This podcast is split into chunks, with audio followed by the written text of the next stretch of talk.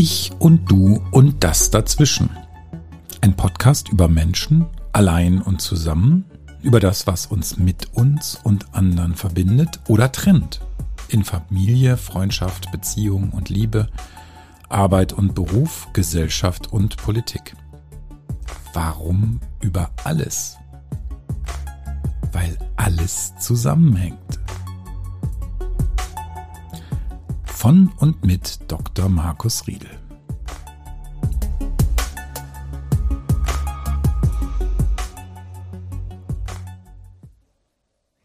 Hallo, wieder mal ein Podcast mit dem Titel heute Begegnungsgrenzen.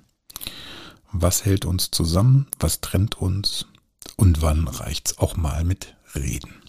Tja, irgendwie ganz komisch. Gestern war der Valentinstag und das Ganze wird überlagert durch einen, tja, durch eine Kriegssituation, die wir so, glaube ich, ähm, schon lange, also ich würde mal sagen, seit der Kuba-Krise nicht mehr hatten. Dabei kommt mir dann die Frage auf, wie reden wir eigentlich miteinander? Wie sind wir im Kontakt? Wie gleichen wir uns ab? Was wollen wir voneinander?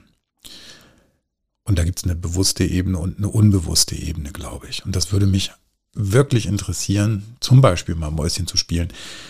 Wie viel ist da eigentlich Persönlichkeit in diesen ganzen Gesprächen, die jetzt auf der Welt geführt werden? Meine, die ganzen Persönlichkeiten sieht von, von Herrn äh, Putin über Herrn Schröder bis hin zu unseren, na, Frau Baerbock, Herrn Scholz. Also alle, die sich momentan bemühen um irgendeine Konfliktbewältigung, Besänftigung, aber natürlich auch Interessen irgendwie vertreten müssen. Und das ist die Frage, wie viel Persönlichkeit ist da eigentlich dabei? Wie ich mir so vorstelle, die treffen sich. Wie gucken die sich an?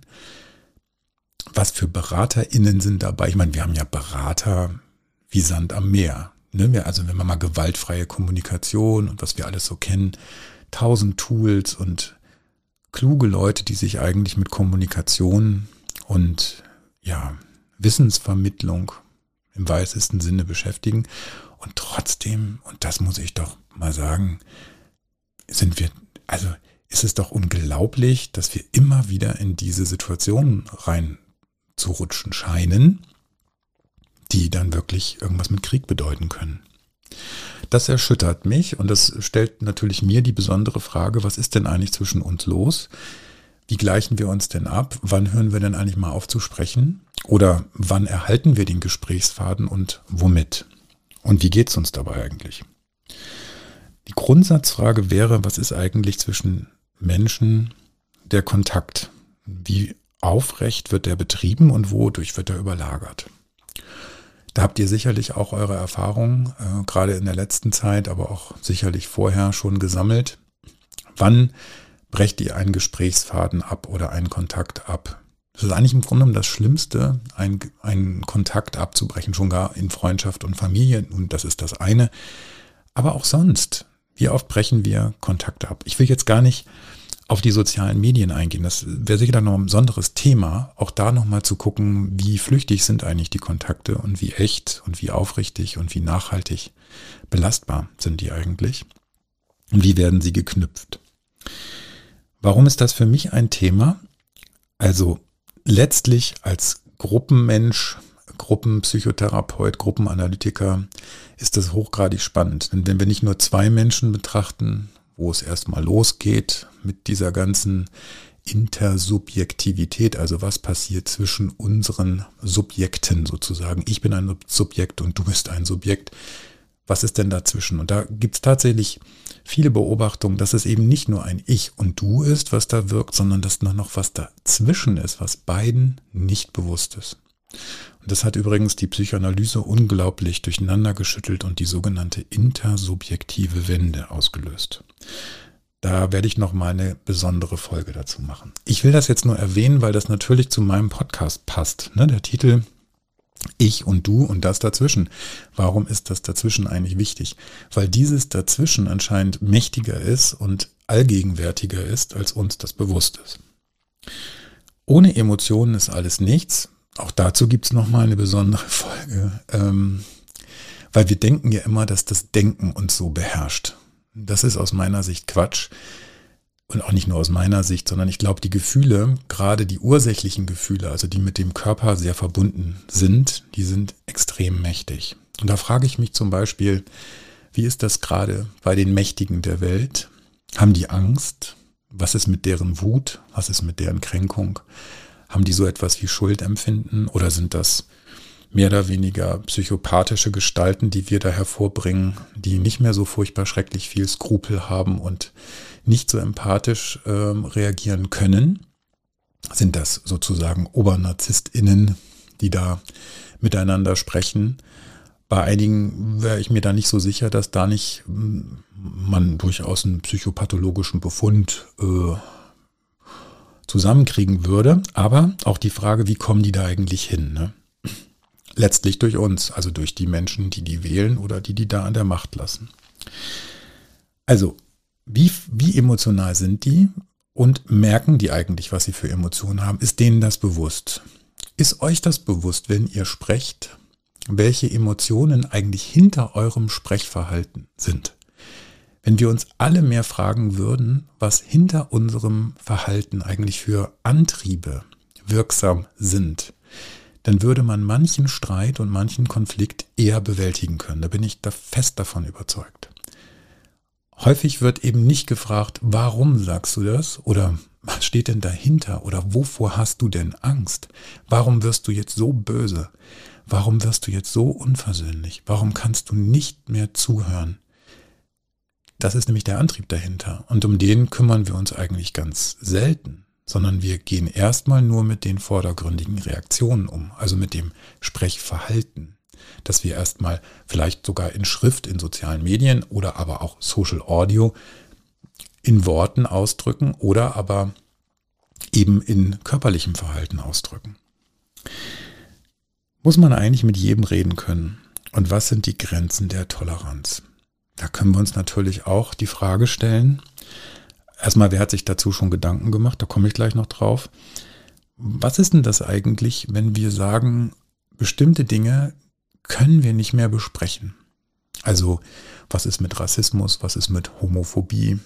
Und Homophobie geht ja häufig nicht nur in ich mag äh, ähm, homosexuelle Menschen nicht, sondern ich muss die vernichten. Ne? Es gibt ja Menschen, die leider nicht davor zurückschrecken, äh, Homosexuelle oder ja, wen auch immer, andere Minderheiten, sagt man ja immer, ähm, auszugrenzen, sondern es geht zum Teil wirklich um Vernichtungsfantasien. Woher kommen die eigentlich? Ist das nur die Angst vor dem Fremden oder vor dem vielleicht auch nicht greifbaren oder vielleicht sogar die Angst vor eigenen sexuellen Impulsen. Das könnte man jetzt natürlich verfolgen, gibt es ja tausend Theorien darüber. Aber Fakt ist eigentlich, ähm, wir können manchmal nicht mehr weiter reden. Dann blockiert irgendwas in uns. Und dann ist die Frage, wie viel der Andersartigkeit in der Meinung, wie viel Radikalität können wir eigentlich integrieren? Also, da hat sich ein äh, wirklich klügerer Mensch Gedanken gemacht, Karl Popper. Ähm, der hat das Toleranzparadoxon beschrieben. Der hat sich aus dem Nationalsozialismus äh, sozusagen ähm, geprägt, ähm, sehr mit der Frage beschäftigt, was ist eigentlich, man könnte sagen, haben die Nazis eigentlich ein Anrecht darauf, integriert zu werden? Also was ist mit der Toleranz, die wir der Intoleranz gegenüber haben? Das ist eigentlich gar nicht so kompliziert, wenn man sich das wirklich mal durchdenkt. Und ich lese euch das mal vor, was der geschrieben hat. Also ein Kernsatz von ihm ist, weniger bekannt ist das Paradoxon der Toleranz. Uneingeschränkte Toleranz führt mit Notwendigkeit zum Verschwinden der Toleranz. Denn wenn wir die uneingeschränkte Toleranz sogar auf die Intoleranten ausdehnen, wenn wir nicht bereit sind, eine tolerante Gesellschaftsordnung gegen die Angriffe der Intoleranz zu verteidigen, dann werden letztlich die Toleranten vernichtet und die Toleranz mit ihnen.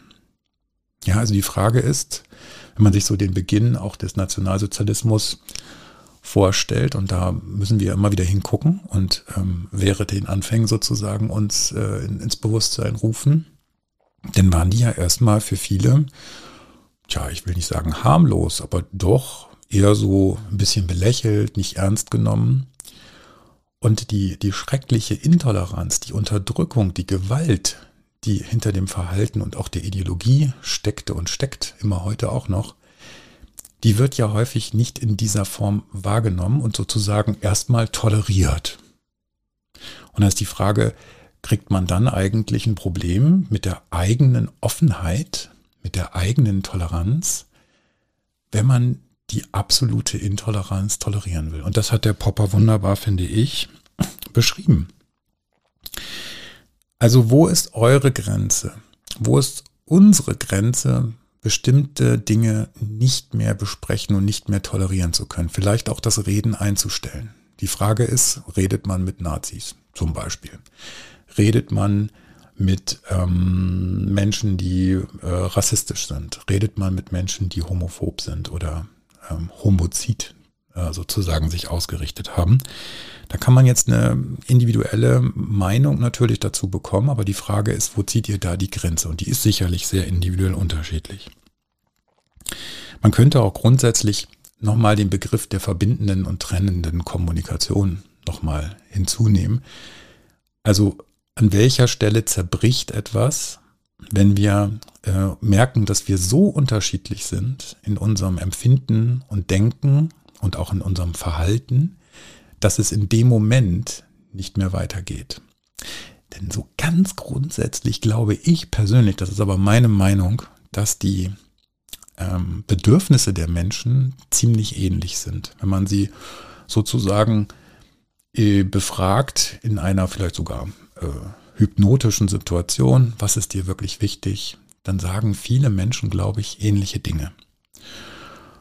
Die Frage ist nur, mit welcher Strategie, und die wird erlernt, vielleicht sogar vererbt, wer weiß, aber im Wesentlichen wird sie sozial erlernt, mit welcher Strategie gehe ich durchs Leben? Setze ich mich durch mit Aggressivität, mit nicht links und rechts gucken, oder bin ich ganz defensiv, immer völlig verunsichert? Das wäre das Gegenteil, ne? Die dependenten Persönlichkeiten, also die eher abhängigen Persönlichkeiten, die können dann übrigens genauso wahnsinnig machen wie die aggressiven, aus meiner Sicht. Ähm, also, was ist da, was ist sozusagen die Strategie, die sich daraus in unserem Leben ergibt? Wie gehen wir durchs Leben? Und letztlich ist das ja dazu da, irgendwie durchzukommen, also sein eigenes Leben zu erhalten, möglichst gut irgendwie zu leben und durchzukommen durchs Leben. Und das ist, äh, glaube ich, auch von den Eltern vermittelt. Die Strategien kommen dann häufig eben auch von außen. Ich habe mal so ein Bild dazu ähm, für mich gemacht, hm, weil ich selber auch hin und her gerissen bin, dass ich manchmal nicht mehr weiterreden möchte und nicht mehr weiterreden kann. Mir geht das zum Beispiel so bei Corona. Ähm, die Frage da ja wäre, was ist Wahrheit, was ist Realität, und was ist zu welchem Zeitpunkt angemessen? Was ist sozusagen die Frage der Verhältnismäßigkeit? Da kann man ja jetzt gerade auch in der ganzen Dynamik dieser Pandemie zu jedem Zeitpunkt eigentlich fragen, ja, was ist denn jetzt eigentlich verhältnismäßig und was nicht? Da werdet ihr eure eigene Meinung haben und ihr werdet auch erlebt haben, dass sich in den Familien, wenn es nicht in eurer eigenen Familie ist, sondern in anderen, die ihr kennt, große Klüfte ergeben haben. Zum Teil unversöhnliche Dinge ergeben haben. Nicht nur an der Frage der Impfung, sondern auch die Frage der Grundhaltung überhaupt, was Freiheit ist. Was ist äh, das individuelle Freiheitsideal und was ist der kollektive Auftrag? Also wo müssen wir als Gesellschaft, als Gemeinschaft handeln? Da will ich jetzt gar nicht im Einzelnen drauf eingehen, aber da könnt ihr euch wahrscheinlich im wahrsten Sinn des Wortes zu Tode diskutieren und ihr kommt nicht auf einen Nenner. Da wäre die Frage hochinteressant wieder, die ich vorhin gestellt habe was steckt eigentlich hinter dem Verhalten? Also dem Sprechverhalten, dem Streitverhalten. Wovor hast du Angst? Was ist dein Ding dabei? Was ist das Schrecklichste daran für dich? Wenn du wirklich ehrlich deine Emotionen, die hinter dem Sprechverhalten stehen oder dem Streitverhalten, mal wahrnehmen würdest. Da kämen wir übrigens wieder zu der Folge mit der Selbstreflexion ähm, aus, der, ja, aus den ersten Podcast-Folgen hier. Wie bereit sind wir dazu, uns an die eigene Nase zu fassen und wirklich in unseren Beweggründen uns auch ein Stückchen zu spiegeln, selbst und im Gespräch mit anderen? Also das Bild, das ich euch da gerne mitgeben würde, ist das Bild eines Brückenbaus über eine Kluft. Es gibt sicherlich eine Kluft, die zu breit ist, zu tief und zu breit, wo der Brückenbau extrem schwierig wird. Der Brückenbau wird dann besonders schwierig, wenn ich den Anfang mir mal vorstelle, dass ich ja in irgendeiner Form erstmal eine Verbindung schaffen muss. Ob das ein Seil ist oder ob das ein Anfang von beiden Seiten ist, erstmal loszubauen. Was aber sicherlich ein hoffnungsloses Unterfangen sein dürfte, wäre, wenn ich selber nur von einer Seite versuche, rüberzukommen und dann eine Brücke baue, die dann in der Mitte nicht auf etwas trifft, was von der anderen Seite gebaut wird. Dann wird das, also stellt euch das mal vor, ihr baut von einer Seite eine Brücke. Und die Kluft ist tief, es ist gefährlich, es weht vielleicht auch Wind und einer versucht eine Brücke zu bauen. Und der andere oder die andere bleibt drüben auf der anderen Seite stehen, verschränkt die Arme und sagt, nö, ich baue dir keine Brücke. Du kannst ja gerne gucken, ob du hier rüberkommst, aber ich werde keinen Handschlag tun. Erstmal werden wir dann natürlich an, an der Stelle der Frustration und des Trotzes, warum soll ich zudem eine Brücke bauen, wenn der gar keinen, gar keinen äh, Handschlag dafür macht und überhaupt gar keine Anstalten macht, mir auch zu helfen. Und manchmal helfen solche Bilder ja, um das Emotionale ähm, in manchen Situationen zu verdeutlichen. Es muss von beiden Seiten eine Bereitschaft da sein, sich auf den anderen zuzubewegen. Das ist im Kern nichts anderes als ein Kompromiss. Klingt jetzt sehr banal, aber häufig haben wir eine andere Situation. Äh, Im Grunde genommen schreien sich häufig die Leute auf jeder Kluftseite an, fang du doch an zu bauen. Nee, fang du doch mal. Ich will erst mal sehen, was du baust. Warum soll ich hier einen Handschlag äh, tun? Ich bin doch nicht bescheuert, mich hier noch aus dem Fenster zu lehnen. Du hast sowieso Unrecht, also fang du mal an zu bauen. Zeig du mir erstmal, dass du willens bist. Und da ist oft der Hase im Pfeffer. Ja, wenn wir da mal gucken, was ist denn der Kompromiss? Was ist die Grundhaltung, mit der wir Gespräche führen?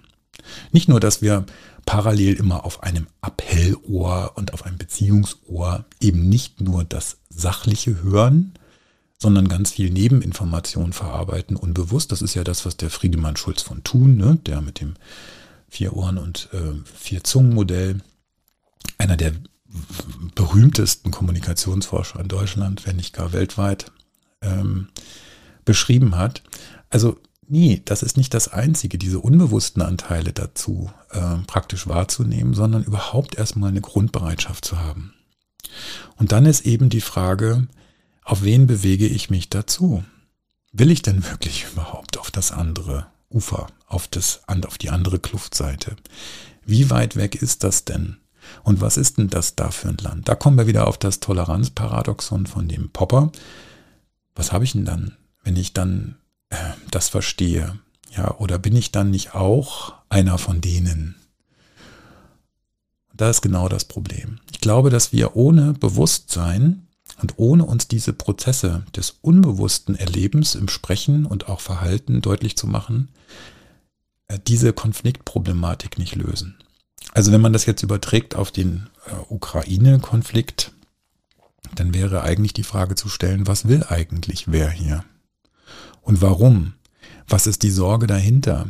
Was ist das Alte, vielleicht sogar das Historische, das noch Gekränkte? Was ist das Enttäuschte? was da eine Rolle spielt. Und wo ist die Angst? Ja, und das machen wir nicht häufig. Ne? Das ist eben meistens so, dass wir uns das nicht wirklich bewusst machen wollen. Und jetzt rede ich ja erstmal nur von einem Gespräch ich und du, also zwei.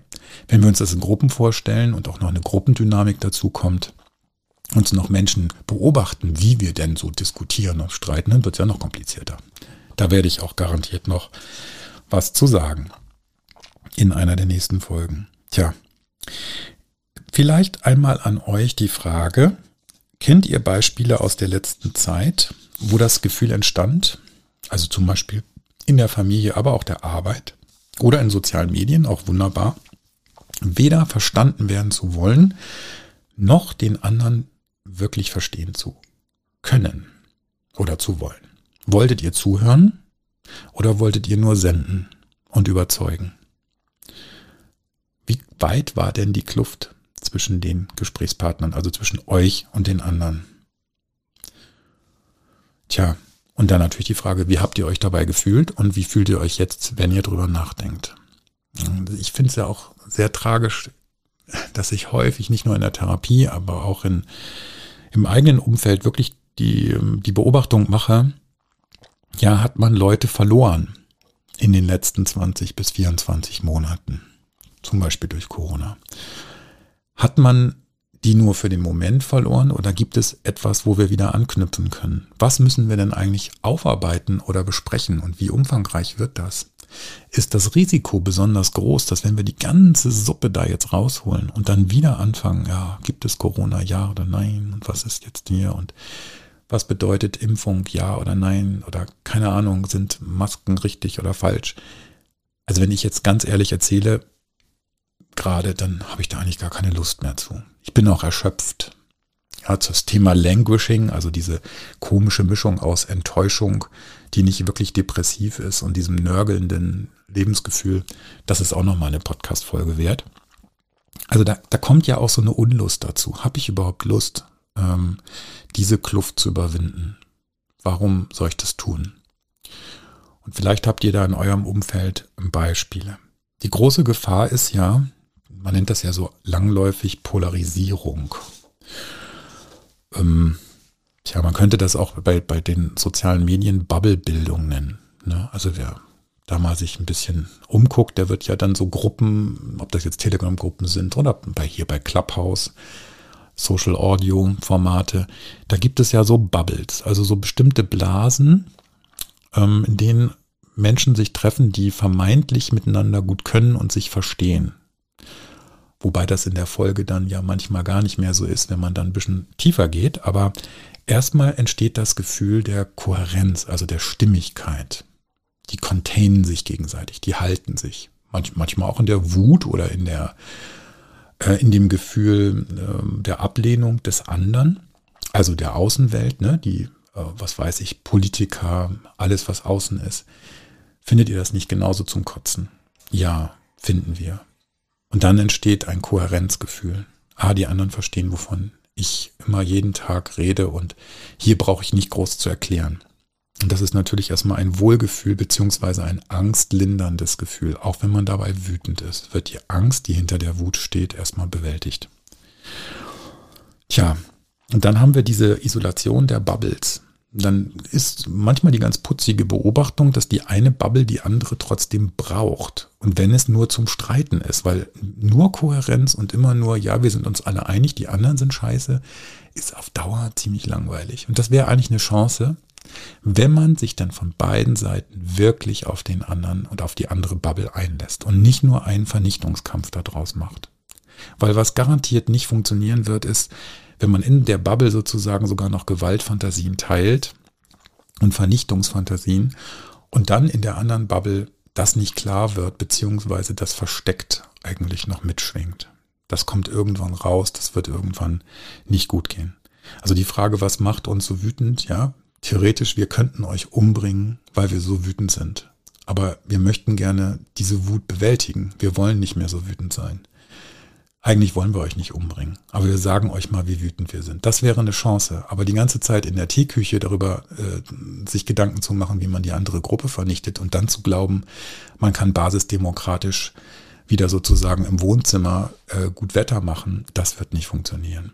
Und das wäre eben auch die Frage der Reflexionsebenen in Gruppen.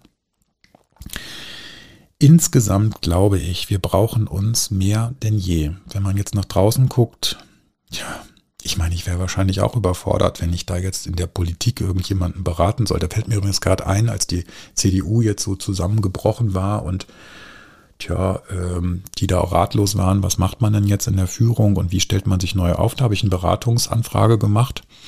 Äh, ich habe da bisher noch nicht mal eine Antwort drauf bekommen. Könnte man sich natürlich auch fragen, wie offen ist Politik? Ich meine, die werden ihre BeraterInnen haben. Und da ging es mir auch gar nicht darum, da Geld zu verdienen, sondern es ging mir darum, mal wirklich gruppenanalytisch zu gucken, was machen die eigentlich miteinander jetzt, weil da ist eine ganze Gruppe in praktisch Verunsicherung geraten. Aber die hm, haben nicht mal geantwortet. Und das ist natürlich auch keine vertrauensbildende Maßnahme, ne, wenn man da so wenig empfänglich ist. Obwohl ich auch glaube, dass die nicht auf jede Anfrage antworten können. Und das möchte ich auch würdigen. Vielleicht sollte man sich da selber auch nicht so wichtig nehmen, aber naja, manchmal ist eine gute Idee vielleicht auch was wert und das sollten die sich auch mal anhören. Gut. Also wir brauchen uns mehr denn je. Und ähm, tja, wie heilen die Wunden, die wir uns gegenseitig geschlagen haben oder die Klüfte, wie können wir die Klüfte überwinden, die da entstanden sind? Letztlich sind wir ja gar nicht sauer auf das Erdbeben, das vielleicht die Kluft gemacht hat. Das wäre vielleicht am sinnvollsten zu sagen, so ein Scheiß. Also ich meine, eigentlich ist Corona das Problem und nicht nur, wie wir damit umgehen, sondern eigentlich ist das eben die Frage, wenn man das überhaupt als existent anerkennt, dass das etwas ist, was jetzt diese ganze Welt so in, in eine, eine ja, Schieflage oder in eine Problematik gestürzt hat. Das ist ja eigentlich der Feind, ist ja nicht sozusagen mein Gegenüber, sondern dieses Virus. Und da ist äh, sicherlich noch viel an, ja, an Heilarbeit zu leisten. Und die Frage stelle ich mir tatsächlich, wie können diese Wunden verheilen? Auch in den Familien, am Arbeitsplatz. Weil viele Menschen sprechen ja gar nicht mehr drüber und ähm, halten das auch bedeckt, aber sind natürlich voll mit diesen Emotionen und mit diesen Meinungen und Ansichten, die da eine Rolle spielen. Okay, also Bewusstsein über den eigenen Antrieb und nicht nur das Senden. Die Selbstreflexion ist wahnsinnig wichtig auf beiden Seiten. Und das bedeutet auch ein Stückchen Ehrlichkeit und ohne Ehrlichkeit geht kein Vertrauen, da bin ich fest davon überzeugt. Und das bedeutet auch ein bisschen Mut, diesen tieferen Motivationen zu begegnen. Vielleicht sogar meinen Ängsten, weil meistens gibt's Wut immer im Doppelpack mit Angst. Und dann kommt noch die Schuld dazu, wenn man die Wut zulassen würde. Tja, ansonsten könnte man es zusammenfassend nennen, eine Projektionstrennungskommunikation, die eigentlich vorherrscht. Die Frage ist, ob es eine Verbindlichkeitskommunikation gibt, die aber bestimmte Grenzen auch aufweist und sagt, nein, darüber diskutiere ich nicht mehr. Das ist meine Haltung. Und vielleicht gibt es dann aber wenigstens eine friedliche Koexistenz, wenn wir uns dann nicht drüber bewegen können, mit der Chance, dass sich doch Gemeinsamkeiten ergeben, nämlich in unserem, nicht nur in unserem Verhalten, sondern in unseren Bedürfnissen. Ich meine, und da ist ja GFK, also gewaltfreie Kommunikation, ganz gut. Die versuchen ja eigentlich, die Bedürftigkeiten der Menschen hinter dem Verhalten zu analysieren bzw. rauszuarbeiten. Das Problem ist, aus meiner, für meinen Geschmack ähm, verdrängen die immer ein bisschen den Wolf. Das ist mit der Wut, die kann man eben nicht wegatmen. Ne? Ich kann nicht den ganzen Tag meditieren, ich kann nicht den ganzen Tag sozusagen immer mit dem Positiven ähm, mich verbünden und vom Spiegel Affirmationsübungen machen. Aber da komme ich noch drauf. Also ähm, es ist nun mal einfach auch oft nörgelig und es ist oft wütend und es ist oft eben nicht teletabilant und damit müssen wir auch umgehen und sonst hätten wir kein Problem. Ja, sonst hätten wir schon längst überall gewaltfreie Kommunikation. Dann könnte man Herrn Putin und allen anderen Beteiligten äh, die sicherlich auch dazu beitragen. Ne? Ein Konflikt besteht ja nicht nur auf einer Seite. Könnte man da eine wunderbare Checkliste mit ähm, Empfindungen und Bedürfnissen und Gefühlen verteilen und dann wäre alles gut. Aber das scheint eben nicht so einfach zu funktionieren. Was denkt ihr zu dem Thema? Wenn ihr mir schreibt, oh bitte, noch eine ganz wichtige Bitte. Ich habe ja sozusagen einen zentralen Kanal hier bei Podigy, wo man auch Kommentare abgeben kann. Jetzt ist das Ganze vernetzt, mehr oder weniger geglückt vernetzt. Und ich kriege nicht überall die Kommentare mit. Das bedeutet, ähm, ich würde euch bitten, mir entweder bei Instagram oder LinkedIn oder eben Podigy Kommentare zu hinterlassen. Die kriege ich gut mit. Ich möchte nämlich keinen Kommentar beziehungsweise auch Anregungen und vielleicht auch Ideen von euch verpassen. Deswegen wäre das nett, wenn ihr da sozusagen euch auf diese Kanäle ähm, beschränken könnt oder erstmal die nehmt. Ich werde das sicherlich in Zukunft noch ein bisschen erweitert überblicken können, aber momentan würde ich euch bitten, diese Kanäle zu nutzen. Ja, vielleicht auch ein Stückchen Spiritualität zum Schluss. Manchmal hilft auch Beten. Ähm, äh, der Glaube an die, die höhere Macht, die das regelt. Manchmal äh, ist mir danach, diese höhere Macht anzurufen, wenn ich gerade sehe, dass ich keine, ja, wie sage ich, ich habe ja keine Macht, ich habe ja nur Ohnmacht als zuschauender Mensch. Jetzt werden in den nächsten Tagen die Mächtigen der Welt entscheiden, ob sie ähm, mehr oder weniger kriegerisch mit diesem Konflikt umgehen, was wir natürlich alle hoffen wollen, dass sie es nicht tun. Und ähm, vielleicht habt ihr da ja auch noch Ideen, Meinungen äh, oder auch Gebete für die nächsten Tage. Und dann äh, wünsche ich euch erstmal soweit möglich vor diesem Hintergrund einen guten Tag.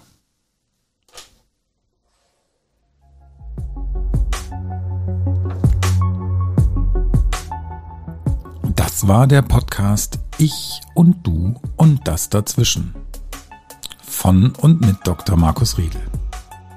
Wie immer freue ich mich sehr über Anregungen und Inspirationen hier und in den Kommentaren. Gehabt euch wohl und bis bald.